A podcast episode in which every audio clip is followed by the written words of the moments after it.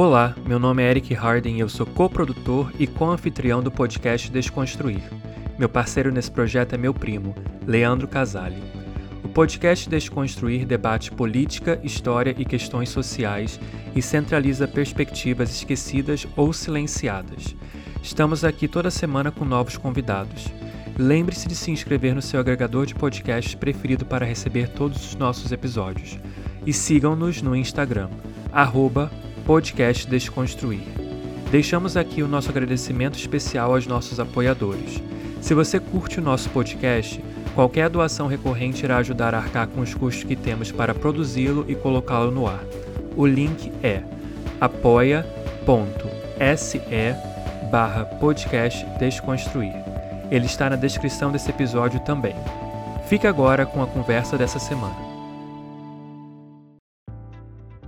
Só lembrando que essa é a continuação direta do episódio anterior que você encontra no seu agregador. Caso ainda não tenha ouvido, volte lá e confira nosso bate-papo.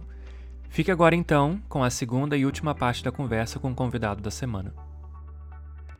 É, só para ver se ficou claro para mim, não sei se quem está ouvindo também, é, é, é, vou tentar dar um exemplo e você me, me diz se se enquadra, se eu entendi direito, tá? Uhum. É, mas se a gente olha, por exemplo, para o Brasil, vamos lá, eu coloco isso até na, na, minha aula lá de Primeira República, né? Eu vou ler um trechinho aqui. O Código Penal dos Estados Unidos do Brasil, que era o nome do país na época, né? A gente sempre teve esse complexo vira-lata. Foi mantida a tipificação penal do Império, acrescida de uma vinculação expressa aos praticantes de capoeira, que então seriam considerados vadios e punidos com prisão de dois a seis meses. Assim também eram punidas as condutas de mendicância e embriaguez, e aí no outro, passa a figurar no Código Penal também um artigo que é, incriminava o curandeiro, o feiticeiro e outras características, como cartomantes, espíritas, enfim. Não está escrito ali que você está discriminando pessoas pretas, mas o efeito dessa lei é para atingir pessoas pretas. Ou seja, isso seria um exemplo de discriminação indireta? Ou não? Seria. Seria. Quer dizer, seria porque eu não estou usando o elemento negro. Os Estados Unidos tinha, né? Estados Unidos, eu acho é, que o grande, a grande comparação é essa. Os Estados Unidos falavam assim, pô, aqui é lugar de preto, aqui é lugar de branco. O Brasil nunca teve essa legislação, pelo menos até onde eu saiba, tirando na época da escravidão, aí obviamente tinha, mas tirando, lá, no, durante a pós-república, a gente nunca teve, e pós-república ainda vigia esse Código Penal, não, Código Penal de 91, mudou da, na, na, na, data da proclamação, dois anos depois, na data da Constituição de 91. Mas é, a gente nunca teve uma legislação que discriminasse a legislação em si dissesse pessoas pretas aqui, pessoas brancas ali. O que a gente tinha era isso, muito por um controle penal, algumas a capoeiragem, por exemplo, é o grande exemplo de uma criminalização que, assim, não preciso dizer que os capoeiras eram, na sua maioria esmagadora, pessoas negras. Então, pronto, é, é um crime que tem um que a gente chama de um impacto desproporcional sobre pessoas negras. Agora, se a gente pega, por exemplo, o crime de vadiagem, e tinha vários crimes desse tipo, que a gente chama de crimes de tipo super aberto, assim, ah, andar por aí e tal. Esses casos são meio do caminho, é tudo muito. Aí tem vários conceitinhos, né? Porque esses casos, a pergunta é a seguinte: tinha mais negro andando por aí vadiando por aí, que era o crime de vadiar, andar por aí sem nenhuma razão, que é o loitering americano que eles chamam também. Tinha mais negros vadiando por aí? Talvez até não, mas certamente uma pessoa branca não era parada. Então, é um outro tipo de discriminação, assim, é a discriminação na aplicação da lei. Eu olho e eu só paro algumas pessoas. Então, é, é como se fosse, é, ela é intencional até, o objetivo é discriminar, mas o impacto desproporcional, ele não é quase que uma consequência direta da lei, ele decorre também da vontade do agente, da pessoa. Então eu tenho, a gente pode pensar assim, em três situações ou, ou em dois grupos de situações. A gente pode classificar da seguinte forma, ó, em determinados momentos a lei, a lei ou então o edital, o que quer que seja, ela usa um critério proibido para discriminar. Se ela usar, discriminação direta. Então, falei que preto pode, preto não pode, homem pode, mulher não pode, discriminação direta. Não usa, mas gera o mesmo efeito, gera um impacto desproporcional sobre uma população, discriminação indireta. Nos Estados Unidos, o grande exemplo disso é quando se usava teste de teste de conhecimento como uma das, do, dos, dos fundamentos para promover alguém no, numa empresa. Então, falava assim: se você ser promovido, você tem que passar nesse teste. E era um negócio usado por empregadores mesmo, isso foi reconhecido em vários julgamentos, para obstar que pessoas negras é, fossem promovidas. E promovidas, assim, para um cargo de vigia. Não era para um cargo em que ele fosse usar aqueles conhecimentos, era para um cargo que não tinha nada a ver com isso. Então, não usa discriminação indireta. A gente pode. Então, isso é de acordo, por exemplo, com o uso de conceitos de parâmetros proibidos. Mas eu posso classificar também de acordo com a intenção. Então, eu quero discriminar, isso acontece o tempo todo, né? Então, eu vou lá e coloco que só vou contratar pessoas de boa aparência. Isso já é um bom indício. Aí, quando a pessoa chega, uma pessoa negra, considero que ela não tem uma boa aparência. Bom, discriminação intencional. E eu posso não querer discriminar. O vestibular é esse exemplo. Possivelmente, alguém em algum momento pensou: vamos colocar esse negócio aí porque vai tirar a gente preta daí. É, pode ter acontecido, mas eu não tenho prova disso, não sei. Pode ter acontecido, mas eu não sei. E hoje em dia, não sei se tem alguém que esteja mantendo o vestibular por causa disso. Então, eu tenho uma discriminação que é gerada por razões indiretas, que é não intencional. Então, e essas coisas se misturam. Eu posso ter uma discriminação direta que não é intencional, não é intencional no sentido de eu não quero prejudicar. Então, é uma coisa muito comum nos Estados Unidos. Eu estou proibindo negros de entrarem na universidade, não é porque eu não gosto de negros, é porque negros são menos inteligentes, e, portanto, se entram pessoas brancas, elas, ao entrarem na universidade, melhoram a sociedade e, portanto, melhoram também as pessoas negras. Olha que gente do bem, né? Muito, muito bondosos eles. Assim, eu estou forçando a barra aqui, mas isso realmente aconteceu, tá? Mas eu estou forçando a barra aqui para dizer que essa, e isso é super comum no Brasil, né? Eu tô, não, estou sendo ótimo com essa pessoa que eu trouxe aqui do, do, do, do sei lá, do, do Amazonas para trabalhar na minha casa, estou ensinando ela a trabalhar, ela mora aqui, não ganha salário, mas eu estou sendo bonzinho. É praticamente eu da misturo, família. Praticamente da família. Então, eu posso ter uma discriminação direta não intencional, indireta intencional. O importante no fim do dia não é esse conceito, é a pergunta assim eu estou discriminando ou não? Tem alguém perdendo no final reiteradamente? Aí depois eu descubro por quê. Mas assim, tem alguém? Não tem negro aqui? Não tem pessoas negras aqui? Não tem mulheres aqui? Não tem pessoas LGBT aqui? Então tem um problema. Essa negação, aí eu descubro depois como que eu lido com ela. Se ela é direta, indireta, tal, intencional, não intencional. Mas o mais importante no fim do dia é o acesso é igualitário? Ou eu tenho uma violação aqui à igualdade e aí pensada numa igualdade que não é só aquela igualdade formal, né? Aquela coisa assim, é todo mundo, todos somos iguais, somos todos humanos. Não, uma igualdade material que olha para as diferenças, olha para as peculiaridades, olha para o que as pessoas têm, porque as pessoas não têm, de forma a permitir uma vida não necessariamente num, num, igualitarismo perfeito, em que todo mundo tem a mesma coisa, mas de forma que eu tenha condições de acessar os meus objetivos de vida, se eu me ter uma até até mesmo ter uma verdadeira meritocracia, né? Porque a gente fala muito de meritocracia. Meritocracia é impossível porque está todo mundo partindo no ponto diferente. E tem gente que tem uma porta fechada no meio do caminho, assim, tem um obstáculo enorme que ela não consegue transpor. É, eu pensar igualdade e acesso a direitos é eu, inclusive, viabilizar que as pessoas ponham em prática suas habilidades sem obstáculos relevantes e cheguem tão longe quanto elas puderem chegar, aí sim, de acordo com o mérito delas. Mas isso hoje, né, é absolutamente é, impossível para a maior parte das pessoas. É, eu pensei nessa, nessa pergunta porque exatamente para pensar e comparar Brasil e Estados Unidos, porque é, lá aparentemente a coisa foi, muita gente acha que foi pior, né? Lá, caraca, tinha lugar para negro, lugar para branco, escola para negro, escola para branco. Era mais explícito, mas não significa que não foi tão ruim quanto no Brasil. É, mas o, o ponto é esse, é exatamente. O bem ou mal, não sei se é essa palavra, mas não tem como você negar que não existiu. Aqui tem gente que diz que não há racismo, porque, ah lá, me mostra uma lei aí que diz que preto não pode fazer isso, não pode fazer aquilo. E o racismo aqui não opera dessa forma. E aí acaba que lá nos Estados Unidos, ou aí nos Estados Unidos, né, primo? Escrachou de uma forma que você não tem como negar que, que existe, né? Uhum, é evidente. Sim, Agora, aqui é claro que é desonestidade falar que aqui não existe, mas é, é, dá brecha, porque é uma parada mais velada, né? Ele opera de uma outra forma. Então, não tinha lei lá na Primeira República é, é dizendo que preto não pode fazer isso ou aquilo, mas uma lei que criminaliza é, é, terreiro de umbanda e candomblé e capoeirista, é claro que está afetando pessoas preta. Você não está dizendo isso, mas está implícito ali. Por, por, isso que eu acho que eu, eu quis perguntar se o meu exemplo estava tava correto ou não. Sim. Eu vou até citar um exemplo também que aqui uh, é uma coisa que ainda até hoje, né, 2021 acontece, que é a doação de sangue, por exemplo, né? Você tem aí pessoas LGBTs, principalmente, especificamente homens gays, que não podem doar sangue se eles não tiverem abstinência de sexo durante um ano, que é uma coisa que essa restrição não existe para homens héteros. Então, assim, é uma discriminação, entendeu? E ela até hoje acontece. Então, é o exemplo claro do que o Wallace estava falando. E tocando, já que eu toquei nesse assunto, Wallace, no Brasil, qual você diria, ou quais seriam, o, as pautas LGBTs que estão mais. Que, que seriam assim os próximos passos em questão de equidade, de igualdade?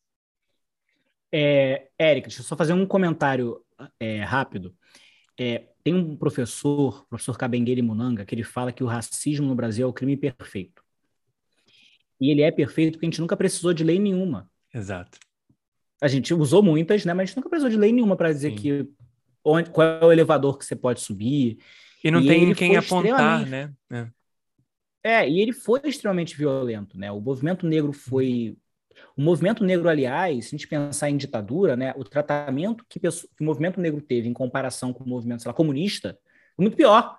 Era de criminalização e, e matar e não sei o que, assim, num nível até que muitas vezes aquele, aquele estudante de classe média, branco, que protestava, ia levar uns tapas e, e ia Deus me livre, né? A ditadura foi, foi terrível. Mas muitas vezes esse estudante é, é de, é, é, branco de classe média que não estivesse envolvido na luta armada, uhum. ele ia tomar uma dura da, da, da ditadura militar, mas o, o, a pessoa negra ia eventualmente até morrer, né? Então a gente tem que visualizar de fato que assim e, e, o nosso discurso ele é muito violento porque ele nega o tempo todo que isso tem acontecido de novo, né? a gente olha, vê filme americano e acha que, nossa, que horror que faziam isso. Hum. Gente, assim, aquele 12 anos de escravidão no Brasil era o dia a dia, né? Aquela coisa do, do senhor de escravo estuprando a, a, a, uma mulher escravizada é, é, é, o dia a dia. Quanto à pauta LGBT, no Brasil, por exemplo, essa questão da, da doação de sangue, o STF resolveu, né, em sentido amplo, ele disse que não pode, né? Não pode, de fato, eu ter um, um, como parâmetro de grupo de risco os homens que fazem sexo com outros homens, né? Homem, é HSH, uhum. né? O homem Porque é uma sexo. política, lembrando, né, da época dos anos 80, anos 90, por causa do HIV e da AIDS. É, toda a ideia é eu associar o HIV AIDS, como ainda se associa, Exato. a pessoas gays. É. E não a condutas e não a uma prática de risco. Você associa a pessoas de risco, né? Sim. E isso foi, o STF, de fato, isso ele declarou inconstitucional no ano retrasado, foi em 2019, mas ainda hoje tem hospital, porque por ser uma decisão do STF, muitas vezes, e num contexto de, de do Ministério da Saúde do, e do governo que temos hoje, que não tem muito interesse em publicizar as decisões, né?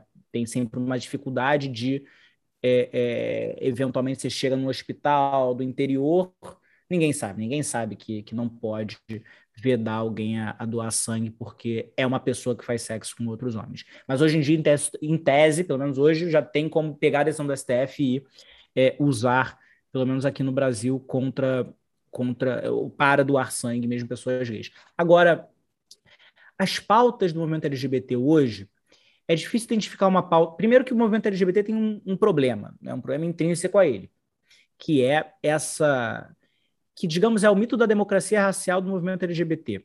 É o mito de que o movimento LGBT, que as pessoas LGBT sejam de fato uma comunidade como a gente sempre tratou.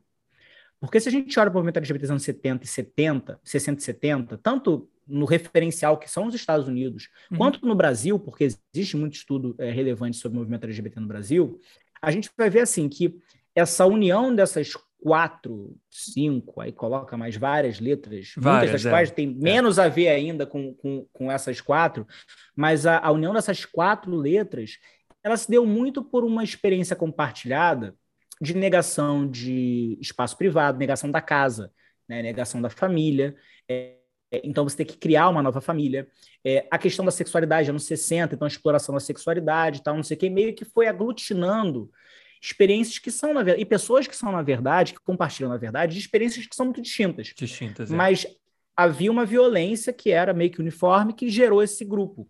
Quando a gente chega nos anos 80, 90, com a crise da AIDS, isso se fortalece, inclusive. Quem sobreviveu, né, para quem sobreviveu, isso vai se fortalecer mais, porque aí não só era a violência de ser expulso de casa, era a violência de não só morrer, como não receber nenhum tipo de resposta do Estado. Né? Nos Estados Unidos, a resposta era uma missão do tipo pode morrer mesmo, e no uhum. Brasil foi o país que, na verdade, deu uma resposta diferente. Sim. Tem uma, uma série, só para dar como dica, né? A Poser, não é isso? Sim, maravilhosa. Fala sobre esse contexto. Poser, é isso? Poser. Perdão, P-O-S-E.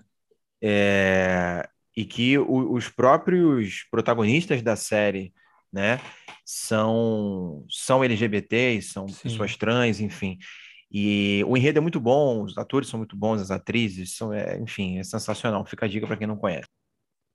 Essa série é maravilhosa. Sim. O, o, e ela retrata muito bem essa dor, né? Essa dor das pessoas morrendo nos anos a partir de 85, né? Que é quando que é quando eclode a, a crise. No Brasil, a gente tem um cenário muito muito peculiar. É, apesar de ser um país extremamente conservador, e na Constituinte de 87, 80, 88 nem queriam deixar é, gays falarem, tinha, um representante do movimento homossexual, não queriam deixar que ele falasse, porque era, não é lugar para isso, aqui é coisa séria. É, apesar disso, teve uma discussão muito importante, que muita gente não estava visualizando, que era a discussão de SUS. Né? 87 a 88, a gente começa a pensar o SUS na Constituição, porque ele vai para a Constituição, e a discussão do HIV, ela ela está ali relevante. Aparece o câncer gay, aparece o HIV, aparece a AIDS, e como que a gente vai lidar com esta doença ainda numa época que não tinha nem tratamento, né? 87, 88 não tinha nem, não, não, não tinha, tinha, remédio, ainda, não tinha é. nenhum medicamento. Era uma sentença de morte. Mas, exatamente. E, e, aí a gente chega nos anos 90 e existe e acontece um certo alinhamento entre o Estado brasileiro e a pauta de saúde da população LGBT, especialmente é, GT, né? especialmente homens gays e, e, e mulheres trans. É, algumas pessoas vão dizer que isso teve muito auxílio dos hemofílicos, porque por conta do nosso sistema de saúde, talvez isso explique um número elevado de pessoas não LGBT, não GT, contamina. É, é óbvio que a, o HIV ele contamina todo mundo, né? Mas naquela época de extrema, de extrema associação com pessoas gays, é, toda a questão do Betinho e toda a questão de você visualizar, cara, tem que pensar o hospital, pensa o hospital de 2021. O hospital dos anos 90 era tira a agulha de um, põe a agulha no outro. Estou uhum. simplificando, mas é mais ou menos isso.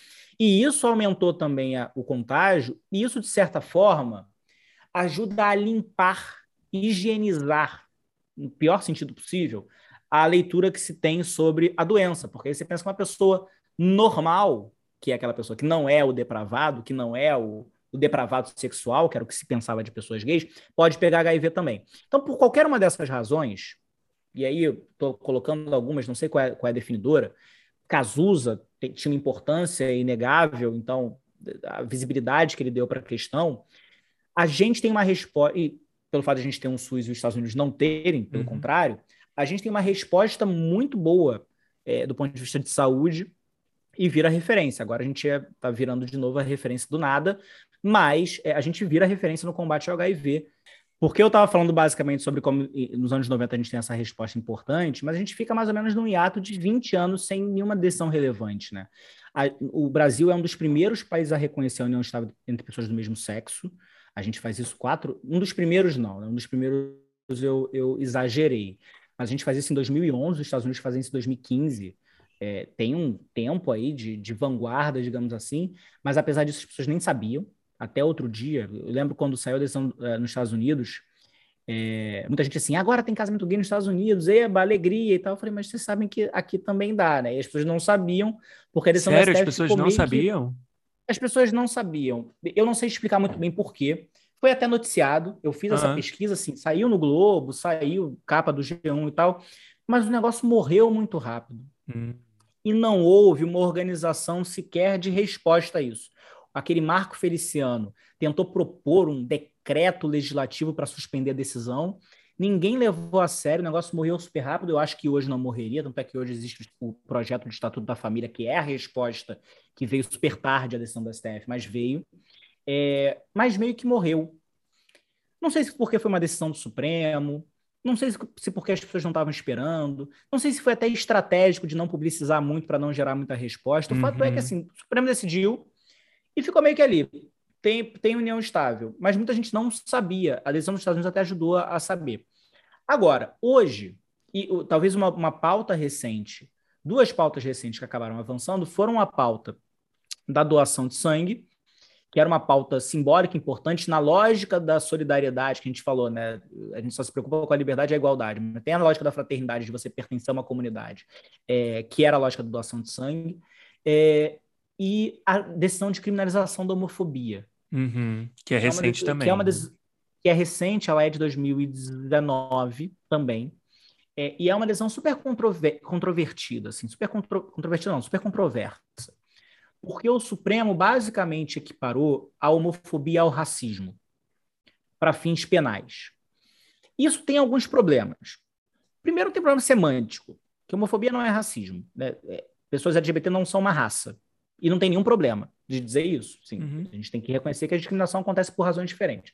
Mas, para além disso, tem uma preocupação que eu considero uma preocupação relevante, e eu não, não, não vou ficar aqui criticando criminalização homofobia, mas é uma preocupação relevante, assim, que é a porteira que a gente abre para a criação de crimes pelo STF. Porque a criminalização de condutas, em geral, né, tradicionalmente, é algo que, é, que a gente atribui à lei. A lei como uma, um fruto de um debate mínimo entre alguém que a gente considera mais ou menos representante da população.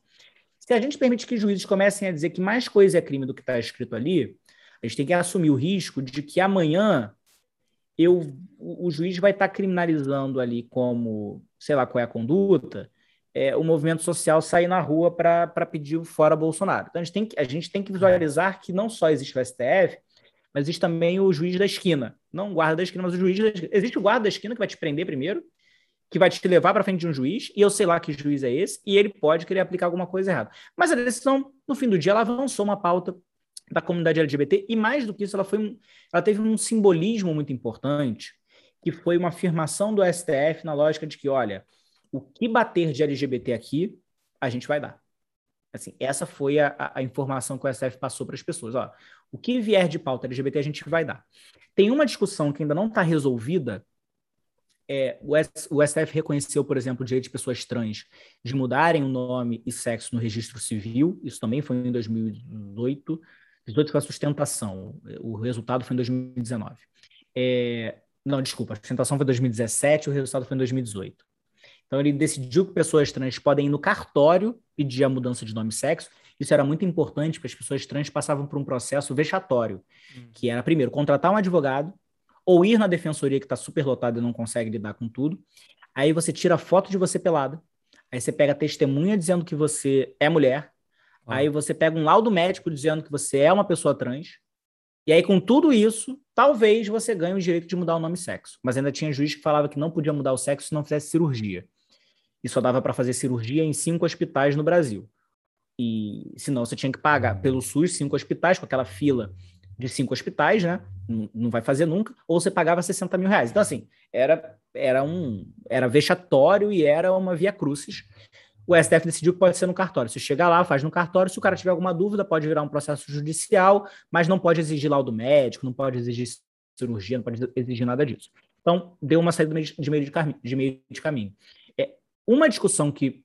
Duas discussões que. Na verdade, são muitas as discussões que vão envolver pessoas LGBT. Recentemente, o STF, por exemplo, reconheceu que, mulheres trans têm que é, se forem presas, elas têm que ser presas no, num espaço do sistema carcerário dedicado a mulheres. E aí tem toda uma discussão se isso é uma decisão boa ou não, porque aí tem mulheres trans que falam que para elas é melhor estar com os homens, e, e, e homens trans que dizem que para eles é pior estar com os homens, porque o homem trans a gente tem que lembrar, lembrar que muitas vezes ele tem o órgão reprodutor feminino, então se ele vai para um ambiente é, de presídio masculino, ele está sujeito à violência sexual dos presos, dos guardas, de, do, do, que quer que seja.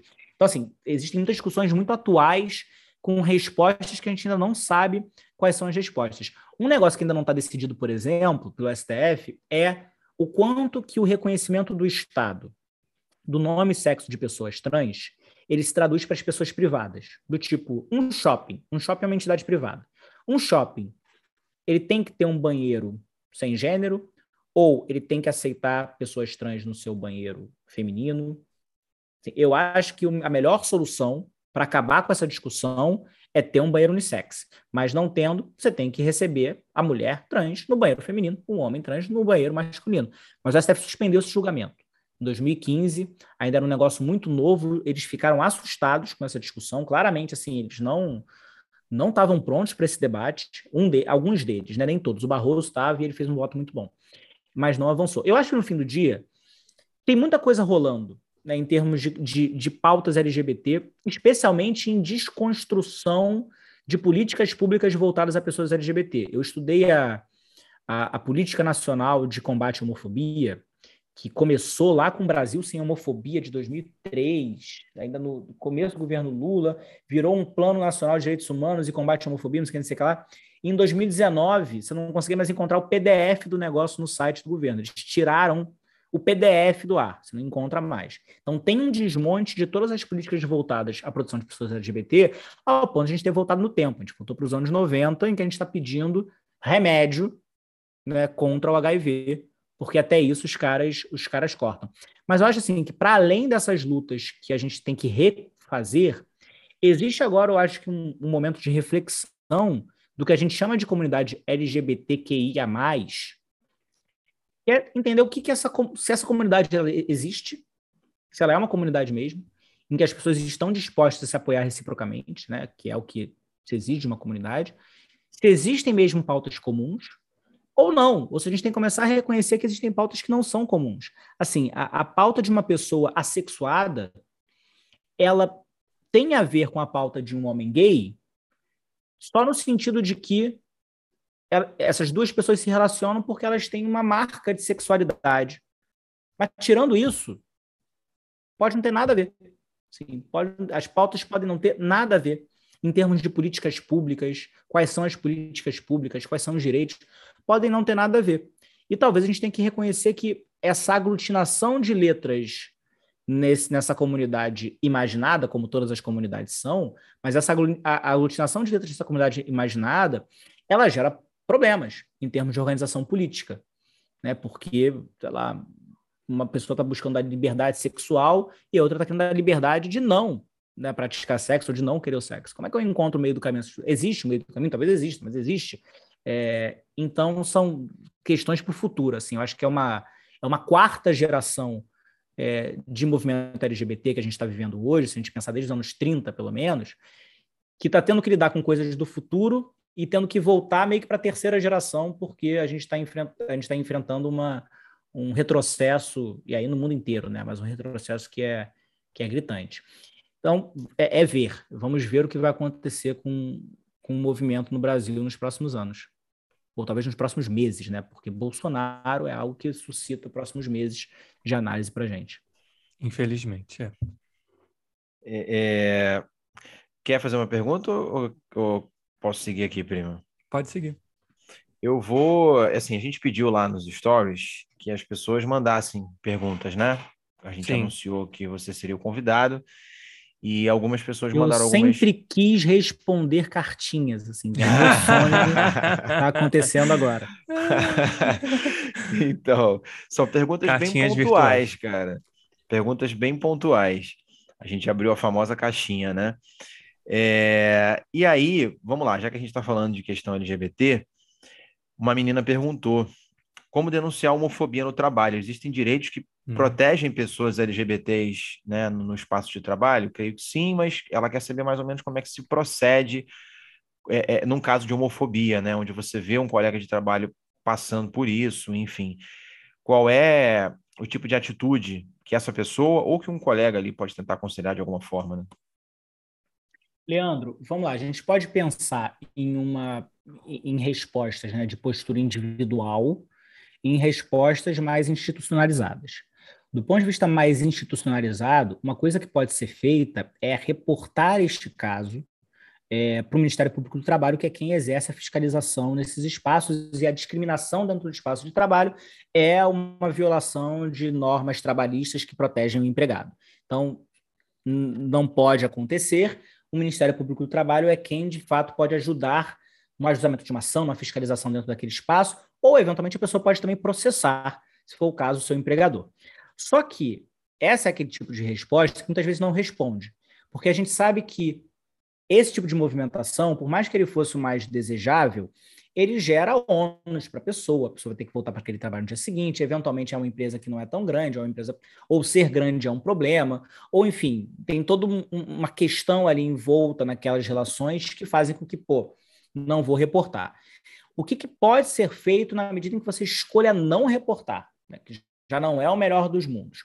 É, a gente tem que sempre pensar quem é a pessoa que está perguntando, né? Se é a pessoa que sofreu a agressão ou se é alguém que viu uma agressão.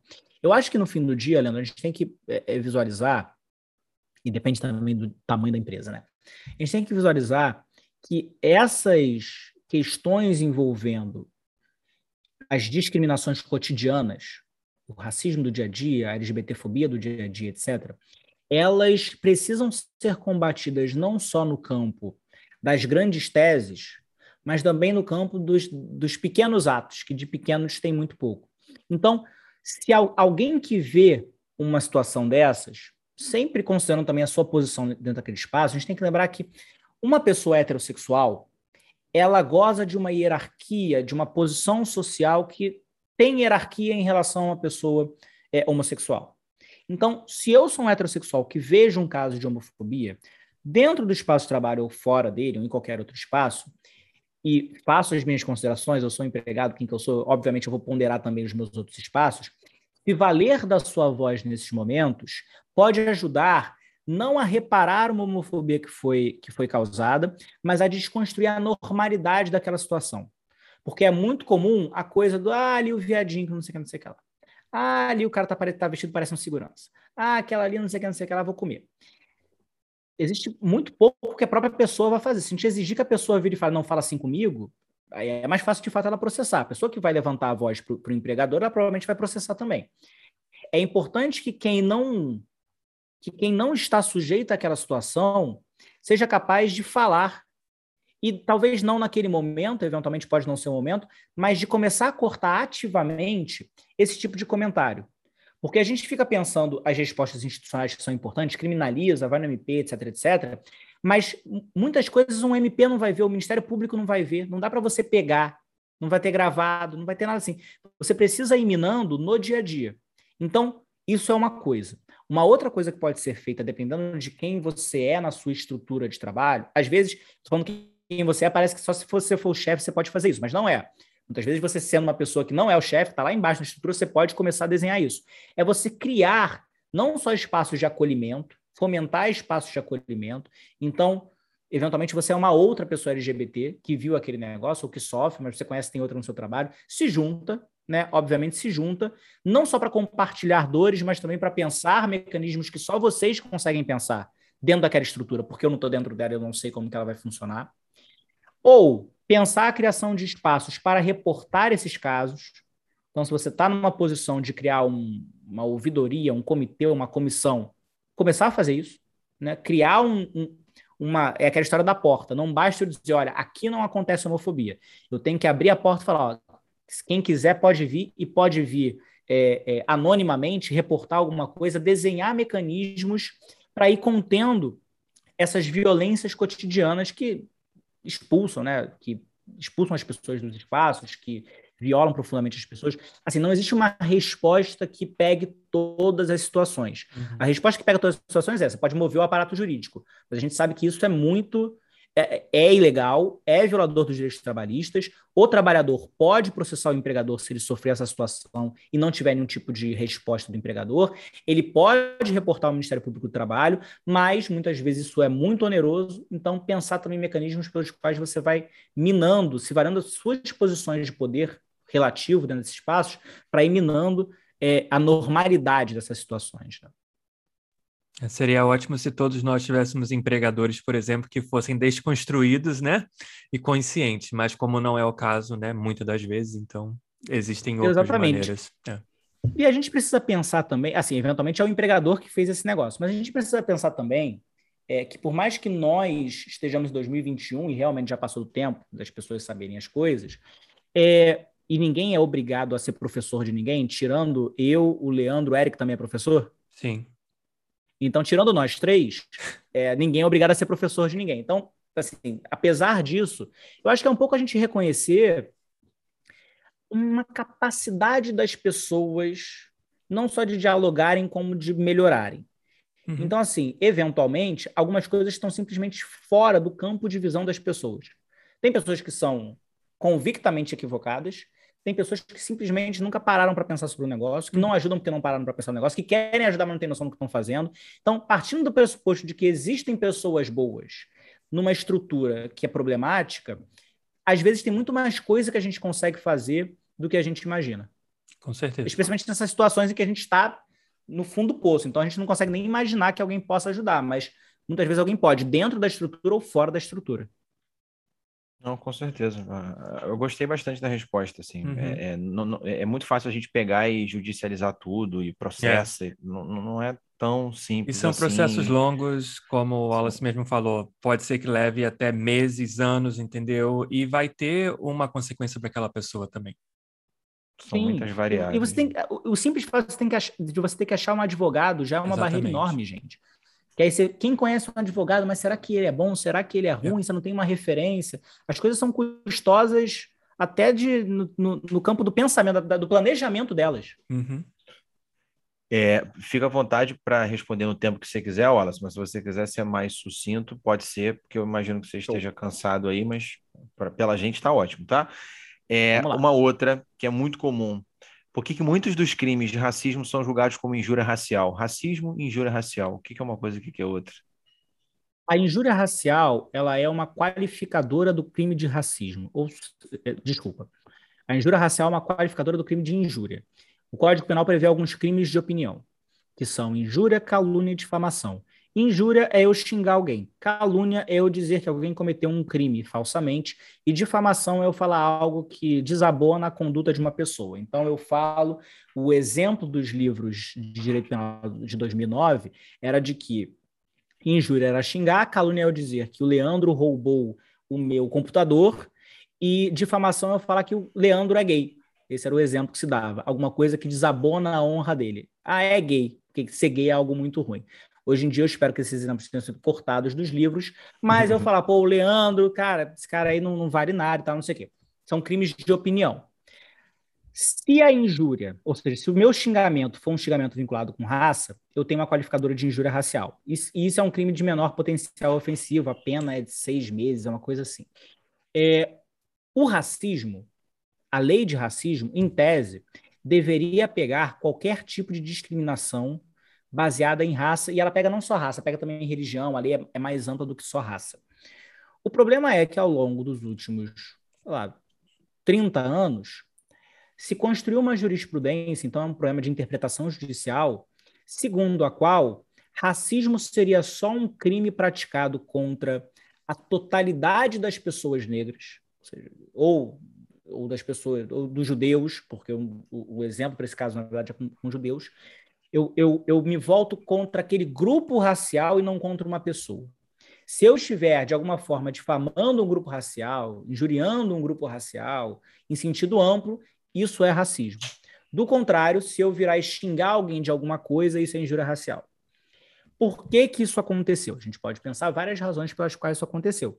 Mas a explicação mais realista do porquê que isso aconteceu é o fato de que o racismo ele é um crime efetivamente com uma pena relevante, os racismos, né, os crimes de racismo que são previstos na lei de racismo, são crimes com uma pena relevante. Existe uma tendência social brasileira de não reconhecer o racismo e de reduzir o impacto e a, e a relevância da violência praticada com, com, base em racismo. Então, simplesmente pela, pelo funcionamento natural das nossas instituições, que é guiado por valores de negação do racismo ou de não entender o racismo como algo realmente sério, a gente tem casos de pessoas que são é, violentadas por um crime de racismo, mas que têm, são protegidas na tutela penal, na proteção penal, por um crime de relativo menor potencial ofensivo. Então, é a forma pela qual a resposta a essa pergunta é: os juízes entenderam que são coisas diferentes. Só é racismo se eu falar, eu, os negros são todos não sei o quê. Como raramente as pessoas falam isso, ou falam isso de uma forma que eu possa gravar e, e ter uma prova, acaba que toda, toda discussão que termina num xingamento ela é qualificada como crime de injúria racial. Show, beleza. Dentro dessa temática do racismo ainda, é, saiu até no Fantástico um tempo atrás, inclusive eu tenho uma amiga que é amiga de um desses rapazes que apareceu na reportagem, sobre é, pessoas pretas que estão presas com base em reconhecimento de fotos nas redes sociais. É o caso, por exemplo, do Gustavo, tem até uma campanha nas redes sociais para ele, por isso talvez ele tenha aparecido no Fantástico, né? Que senão seria mais um caso invisibilizado. É, ele foi apontado como cúmplice de um assalto e alguém teria reconhecido a foto dele, a história é mais ou menos essa, e, e, mostrou né, numa rede social e pronto, ele está preso. E tá, ah, tem um ano já. É, de acordo com uma colega minha, vou te ouvir também, que é advogada, disse que parece que o STF já deliberou sobre esse tema e já disse que, que esse tipo de, de, de prisão ele, ele é ilegal, enfim, criminosa, mas ele está lá, ele continua preso há, há, um, há um ano. O que, que, permite que isso aconteça, além da explicação óbvia? Ah, é racismo e tal, mas por que, que alguém não chega lá e tira ele? Olha, o STF já falou que, que não pode, né? Como é, como é que se procede nesse caso? Leandro, é, é, foi o, se eu não me engano, tá? Eu posso estar confundindo. O Superior Tribunal de Justiça foi o STJ que ah, não, disse que disse recentemente, foi coisa de seis meses atrás, não faz muito tempo não, que ele disse que esse a prisão fundada exclusivamente no reconhecimento por fotos, que a gente nem sabe como é que essas fotos surgem, né? Mas no reconhecimento por fotos, ela é ilegal, foi o que disse o STJ. Essa decisão, ela deveria orientar os nossos juízes e tribunais. Mas, em primeiro lugar, ela não é, a gente chama, diz que ela não é vinculante. Do tipo, um juiz pode decidir o contrário. E aí, como é que eu vou consertar isso? Recorrendo até alguém entender que o STJ tem que aplicar o entendimento do STJ ou até eu chegar ao STJ. E aí já fica um pouco claro como é que eu faço para aplicar o entendimento do STJ, do STF, num caso concreto. Eu preciso ter um advogado e um defensor que esteja olhando para o meu caso que, e que vá defendê-lo eu não, não conheço o caso desse, desse rapaz, mas muitas vezes, para muitas pessoas, ter um advogado que está olhando para o seu caso, ou ter um defensor que consegue parar para olhar especificamente para o seu caso, é um privilégio de poucas pessoas. Esse é um primeiro ponto. É, então, para muitas pessoas, esses entendimentos garantistas e que, e que superam jurisprudências bizarras, eles continuam valendo, porque ela simplesmente não tem os meios de é, levar a um juiz né, a revisão daquela decisão. Existe um segundo problema, que é em matéria, é o fato de que em matéria penal, no estado do Rio de Janeiro, aí fica uma, uma resposta meio genérica, é racismo, mas assim, em matéria penal no estado do Rio de Janeiro, prende-se primeiro, pergunta-se depois, especialmente quando a pessoa é negra. Porque presume-se que provas indiciárias, provas iniciais, né, tipo, alguém falou que foi ele que fez. Prende-se primeiro não existe uma percepção, e aí é um problema não só de racismo, porque essas prisões preventivas e temporárias, em geral, vão repousar sobre pessoas negras, especialmente em casos como esse, mas existe um problema também de que, por alguma razão, nós não conseguimos formar juízes que entendem o que significa uma, uma pena privativa de liberdade. Se fosse na Noruega, uma pena, de privati uma pena privativa de liberdade, uma prisão, ela já é algo extremamente violento para uma pessoa. Você ficar encarcerado não é uma coisa que vem sem é, é, problemas psicológicos. Cara, imagina você ficar encarcerado, você não tem acesso à internet, à televisão, a, a nada. Você fica encarcerado. A pandemia, isso é uma perda enorme. Né? Pronto. Vamos pensar a né? pandemia. É isso, é isso. Imagina na cadeia que você conta os dias. A prisão é algo extremamente violento. Mas tudo bem, alguém tem. Mas tudo bem, não, né? A gente vai falar, é violento, portanto tem que acabar. Mas, ok, decidimos que, por conta da prática do crime, esta é uma violência aceitável. Mas quando a gente sai da Noruega e vem para o Brasil, essa violência significa não só não ter acesso a nada, como revezar sono, revezar uma cama com outras 15 pessoas numa cela em que não cabe todo mundo, é fazer defecar e fazer as suas necessidades no chão, ao lado de onde você dorme, enfim, todo aquela, aquele cenário grotesco e bizarro dos presídios.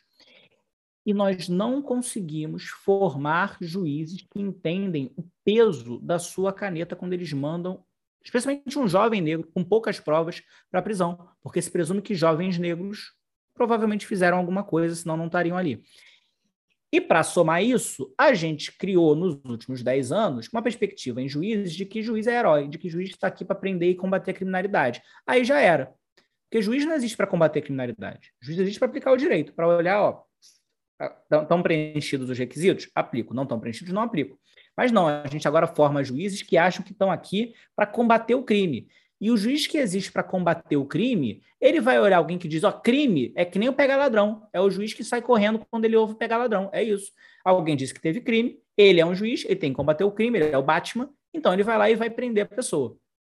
Essas coisas se coordenam né, de maneira muito trágica para que situações como essa aconteçam. E aí o que, que eu tenho? Eu tenho pessoas negras que não têm acesso a advogado, a família tem que virar detetive e advogado, levar na imprensa, e mesmo às vezes, quando conseguem reunir provas, que é super difícil, acontece o que, o, o que o Leandro está comentando, que é isso acaba sendo inútil. Nosso sistema penal ele é desenhado de forma a propiciar a prisão sem condenação, e isso gera esse encarceramento, isso somado né, ao racismo, no sentido amplo, gera esse encarceramento em massa de pessoas negras, especialmente pessoas negras inocentes, inclusive.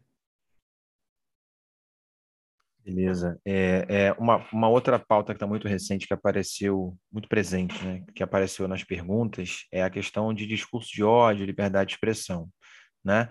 Mas eu vou especificar a minha pergunta, assim, bem, bem direta, aproveitando a pergunta que apareceu aqui. É, não vou ficar nessa coisa de até onde vai a liberdade de expressão, o que é discurso de ódio, tudo não. É, é o seguinte: existe lei hoje no Brasil que tipifica crime como discurso de ódio? Sim ou não? criminaliza o discurso de ódio até onde eu sei, só quando esse discurso ele é racista, no sentido de se voltar contra uma, um grupo racial, ou quando esse discurso a gente está falando de um xingamento racista, que é injúria racial. Nesses dois casos é crime. O STF já entendeu. O caso Elvanger é um caso desses. É, o cara publicou uns livros antissemitas. É, era um cara que tinha uma editora que publicava um livro do. Eu nem sabia, o Henry Ford tem um livro, O Judeu, não sei o que lá, O Judeu Internacional, um negócio assim. Tem vários livros antissemitas do Henry Ford e livro antissemita de uma galera. Ele publicava, acho até que publicou o Mein Kampf, não sei, uhum. mas publicou uhum. vários livros racistas e foi condenado por racismo, na lógica do crime de ódio. Certo. Mas não existe uma lei de crime de ódio, assim, digamos assim, um crime de ódio como nos Estados Unidos existe, né? Eu matar alguém e eu matar alguém porque é negro é um crime de ódio, tem uma coisa separada. Nos Estados Unidos, no sentido amplo, tem estado que tem, tem estado que não tem. Sim. Apologia à ditadura é crime no Brasil? Apologia à ditadura, eu acho que não é crime, Leandro. Se eu não me engano, não é crime. Apologia ao nazismo é mas eu não conheço um crime de apologia à ditadura. E, e faz sentido ele não existir uhum. pelo nosso processo de transição sim, como ele foi. Sim, perfeita resposta. Mas, se eu fizer uma apologia à subversão do Estado de Direito para criar uma ditadura, pode cair num crime da Lei de Segurança Nacional. É, Mas eu fazer apologia à ditadura militar, em é tese, o caso não. Desse Daniel Silveira? É o caso do Daniel Silveira. Quer dizer, eu propagar discursos voltados à sublevação e subversão do Estado democrático, do Estado de Direito, né? vai virar Estado Democrático de Direito na, na, nova lei, isso entra na Lei de Segurança Nacional. Aí sim. Mas eu, faz, eu, eu falar que o lá, Castelo Branco, pega qualquer um ditador, era maneiro, isso não entra no, no, pelo menos em tese, não entra no crime, nos crimes da Lei de Segurança Nacional. É, pergunto isso porque muita gente falou, pô, o cara está defendendo torturador no meio do Congresso, é, isso não é passível de, de perder o mandato, de ir para a cadeia. Gente, num país que, que tem lei de anistia e que não colocou quem torturou e matou na prisão, pelo contrário, quem, quem tá vivo está aí até hoje, né? É, é, bem de vida. não, não é surpreendente que, que, que, quem faça exaltação à ditadura ou a torturador ou a ustro, a fulano de tal, não, não, não seja punido, né? Como você bem disse, a gente não, não cicatrizou ou tentou cicatrizar de alguma forma as nossas feridas, assim, a gente lidou com o nosso processo de transição de maneira completamente diferente. De Argentina, que é um exemplo, do, do Chile, aqui não, inclusive eu cheguei a fazer um vídeo curtinho sobre isso, houve a oportunidade de você revisar a lei de anistia há alguns anos atrás, mas eu lembro da declaração de um dos membros, acho que era do STF, ele dizia, já não é mais juiz, já não é mais membro do STF, e ele dizia que só um país muito evoluído, democrático, é que é capaz de deixar isso para trás, olhar para frente, vida que segue. Então, tipo, não vamos voltar com esse manchismo hora de punir torturador e tal. Se ficou para trás, bola para frente, a gente é mais evoluído que isso. É, eu acho que no fim do dia é, é, é, a gente pensar não só assim podia ter um crime de apologia à, à ditadura e um, um, deputado pode perder o mandato por fazer um elogio ao, ao brilhante Ustra. A pergunta é quem que vai tirar.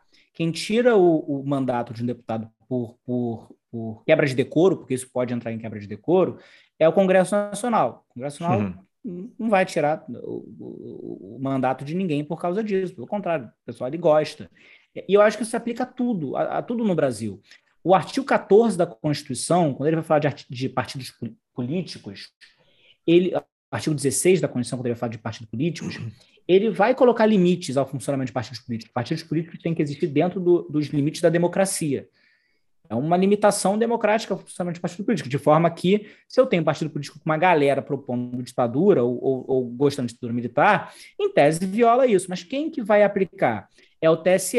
Pô, um TSE aguerrido, nosso TSE agora está começando a mostrar que pode fazer alguma coisa, assim, mas a gente depende de instituições para aplicar qualquer que seja o crime, porque senão não adianta. É que nem um crime de racismo. Eu vou lá e crio falo: ó, racismo é crime inafiançável, horrível, terrível, maldito.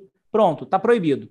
Tá, mas se eu pego e falo assim, agora juízes, vocês aqui, que acham que não tem racismo no Brasil, apliquem, por favor, esse crime, não vai adiantar. Então, no fim do dia, não é só o problema não é só que não há um crime de apologia à ditadura, é que Sim todo, tudo que poderia ser feito até para que esse crime sequer chegasse a ser cometido, não é feito porque os nossos desenhos institucionais não estão prontos para responder esse tipo de, de ameaça. A gente não foi desenhado para responder isso. A Constituição de 88, por, por ótima que ela seja, não foi desenhada para responder a, a, a, esse problema específico. É, você falou que são os seus pares que julgam né, se vão caçar um mandato de um deputado que faz esse tipo de discurso. É, o exemplo da justiça militar, é, eu acho que é parecido, né? Muitos militares que cometem crimes vão ser julgados pelos seus pares. E, obviamente, não, não, não dá em nada. A justiça militar, ela é uma criação da Constituição de 88, é ao mesmo tempo uma herança da ditadura. É, é, por que que militar tem que ter um foro especial de, de julgamento diferente, né? É a ponto de você sair acobertando todos os crimes. A justiça militar ela já existia antes da Constituição e ela existem países que têm estruturas de julgamento militar. O problema no Brasil é que a gente naturalizou e a justiça militar, em tese, só deveria é, é, é, julgar militares por crimes praticados no exercício das suas funções. O problema é que no Brasil a gente naturalizou, em primeiro lugar, um discurso de que a justiça militar é muito séria. Assim como a gente naturalizou o discurso de que os militares são muito sérios, Mas, né? exatamente. muito, de que ela é muito rígida, de que ela julga muito, muito rigidamente os seus, os seus casos e que ela é muito dedicada, porque tem poucos casos, é diferente do STJ que tem 90 mil casos por ano para julgar, a ditadura militar tem a, a ditadura militar, a justiça militar tem 100, tem 50, então é pouco caso para julgar, eles conseguem olhar, conseguem prestar atenção. O problema é que a gente começou a ampliar especialmente com a GLO, com a, com a lei de garantia da lei da ordem, com essa estrutura de usar o exército e as forças armadas para, sei lá, proteger o Papa, para em preparação de um grande evento, que quer que seja. E a gente foi ampliando a possibilidade, a possibilidade da justiça militar atuar até mesmo para julgar militares ou mesmo civis né? Então o cara vai lá, desacata, desacata é um outro resquício do nosso, do nosso, do nosso autoritarismo, né? Porque crime de desacato é o quê? É o desrespeitar a autoridade. Qual, qual, é o tipo de democracia e república em que eu criticar a autoridade, ou virar e falar, não vou fazer, isso é um crime em si. Não é eu bater. Eu bater, eu bati, pronto, é um crime que eu bati. Desacato é crime. Desacato um, um policial, estou sujeito à justiça militar. E aí, eu estou sujeito a uma estrutura que é baseada 100% em hierarquia em obediência, que é o contrário da cidadania, né? Cidadania, em tese, é horizontalidade e liberdade, né? Não é obediência a ninguém, nem hierarquia a ninguém. Então, a gente mantém essa estrutura fingindo que ela é inofensiva, e esse agente é o STF, que decidiu que não tinha problema nenhum ampliar um pouco uh, o julgamento militar, porque elas, eles são ótimos, eles são as melhores pessoas do mundo. Até meio que com. A gente nunca sabe quanto das coisas que são receio, né? A gente não consegue descobrir se o cara tem medo de militar, o que, que é o negócio. Mas aí vai e vai criando estruturas que a gente não sabe no dia de amanhã como é que elas vão ser usadas para para isso, para minar a democracia, para minar essa igualdade, para minar a cidadania, de novo, né, ideias de ou, ou um, um etos autoritário. Né? Excelente. Primo, as minhas perguntas aqui, as perguntas que as pessoas mandaram, chegaram ao fim. Hum. Não, e as minhas também, assim, acho que a gente foi, acabou, o Wallace acabou respondendo quando ele respondeu outras perguntas, então por isso que eu nem me estendi muito. Então, mas hoje foi mais para eu ouvir, acho que aprendi muita coisa, assim como os nossos ouvintes vão aprender também. Não, sem, sem dúvida, cara. O Wallace, mais uma vez, cara, muito obrigado por ter aceitado o nosso convite, ter ficado aqui até tarde com a gente. Muito obrigado mesmo. É, tenho certeza que a galera de casa, ou da rua, ou do metrô, sei lá, o podcast você pode ouvir em qualquer lugar, né? é, Na academia. Exato, dirigindo, enfim.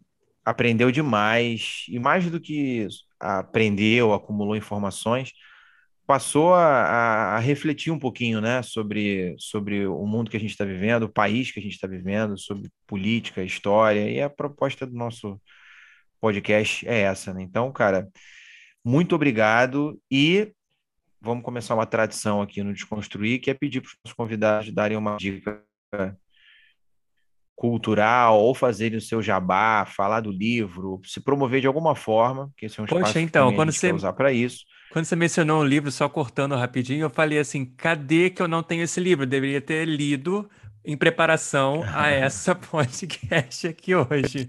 Mas tudo bem, fica para a próxima. Aí a gente pode colocar também o livro dele, né? É, deve, um né? Deve colocar lá, lá para compra, enfim. Aí depois você passa para gente. Mas Faz as suas considerações finais aí, cara. Faz a sua dica cultural também, dica de filme, peça, exposição, documentário, o que você quiser. Eu não vou indicar o meu livro por duas razões. Primeiro, porque ele é um livro uh, super técnico e jurídico. Segundo, porque ele está esgotado e eu estou para lançar a segunda edição há um ano, mas a pandemia não permitiu. Eu deveria ter usado a pandemia para escrever a segunda edição, né? Pensando bem, mas agora paciência. É, eu vou indicar, pensando nas, nas nossas conversas, né, tem um livro que eu adoro, é um dos meus livros favoritos, se não for meu livro favorito, que é o livro Água de Barrela, da Eliana Alves Cruz. É, não vou dar nenhum, nenhum spoiler do livro, não. A Eliana é uma das escritoras das que eu mais gosto de ler. Ela tem alguns livros publicados, é, tem um. Tem, tem três livros dela que eu acho incríveis, que é O Crime do Cais do Valongo, que se passa aqui no Rio de Janeiro, tem o Nada Digo de Ti que Te Não Veja, cujo personagem principal é uma mulher trans é, e se passa no século XVIII. Mas O Água de Barrela é um livro maravilhoso, é, é, é um livro que, que tem muita pesquisa histórica e que conta a história desde uma, um casal, uma mulher, né, um casal que vem traficado da África para o Brasil no século XVIII, até onde chega essa família desses, dessas pessoas é, em 2015, que é quando o livro é, é publicado. A, a, história é linda e eu acho que ajuda a gente a pensar muito sobre o Brasil e sobre uhum. estratégias de sobrevivência que, que, que as pessoas vêm de que as pessoas vêm se utilizando há muito tempo para aí resistir, existir, avançar, enfim, é, apesar das dificuldades que o Brasil impõe a gente. Então, vou deixar essa, essa é, tendo citado outros livros, vou deixar a indicação do Água de Barrela, da Eliana Alves Cruz. E agradecer a vocês, né? Claro, agradecer a vocês pelo convite, foi super, super legal. Eu falei para vocês se deixassem eu falar. Eu posso ser tímido na minha apresentação, mas de resto eu, eu falo sem parar. Então, pô, mas gostei, falei demais, mas gostei da conversa. E, enfim, tô, tô sempre aberto aí para voltar e conversar sobre mais coisas com vocês. Com certeza. Deixa o teu Instagram também, cara. Que tu posta muita coisa legal, né? Meu Instagram é wallace.corbo. Eu tenho postado menos porque produzir conteúdo é um negócio cansativo, é, né? Eu aplaudo é. vocês por conseguirem fazer isso. É, mas wallace.corbo, de vez em quando eu posto alguma coisa lá. E, e quando eu paro para postar, das duas, uma. Ou é bobagem ou é alguma coisa interessante. Então eu acho que, que, que pode, pode ser legal me dar aquele follow e aquela, aquela confiança de que de repente alguma coisa boa pode sair daí. Se não, é só de, depois de seguir mesmo, que tá tudo bem. Não, pode deixar Show. que eu vou colocar lá para as pessoas poderem seguir você. Maravilha. É isso. Muito obrigado a todos que ouviram até aqui. Espero que vocês tenham curtido bastante. Fiquem ligados nas nossas, nas nossas redes sociais, né? O arroba podcast Desconstruir. Manda e-mail para a gente com sugestão de tema ou fala com a gente lá nas redes sociais mesmo. É, se você puder, achar que a gente merece, faz, façam a inscrição lá no link do Apoia-se. Qualquer contribuição é sempre bem-vinda. Muito bem-vinda. E venham construir esse podcast com a gente. A gente está aberto ao diálogo e à sugestão de temas, é, é, de, de, entrevistados. Aliás, indicações muito boas já vieram, né? E que estão produzindo episódios muito bons. E a ideia aqui é promover uma, uma construção coletiva mesmo, quanto mais democrático, né, quanto mais plural, melhor. Obrigado mais uma vez por ouvir o podcast Desconstruir. Um agradecimento em especial aos nossos apoiadores. O que você puder contribuir conosco no apoia será muito, muito bem-vindo. Sua doação recorrente de qualquer valor irá ajudar a arcar com os custos que temos para produzir e colocar o nosso podcast no ar. O link do Apoia-se é apoia.se barra podcast Desconstruir. Ele está na descrição desse episódio também. Inscreva-se no seu agregador de podcast favorito para receber todos os nossos episódios assim que forem lançados. Nos vemos e trocamos ideias lá no Instagram, arroba. Sua resenha de 5 estrelas no seu agregador preferido é uma excelente forma de divulgar nosso trabalho. Isso nos dá maior visibilidade, por exemplo, no Apple Podcasts, Spotify e Google Podcasts, e faz com que mais pessoas possam descobrir nosso trabalho. Se você curtiu essa conversa, compartilhe o episódio com outras pessoas. Nada substitui a propaganda boca a boca. Nossa intenção é de que as conversas do podcast Desconstruir agreguem conhecimento e ajudem a expandir os corações e as mentes dos nossos ouvintes atuais e dos que ainda virão. Pode ter certeza de que fazemos tudo isso com muito carinho e dedicação. A gente quer saber: o que você vai desconstruir hoje?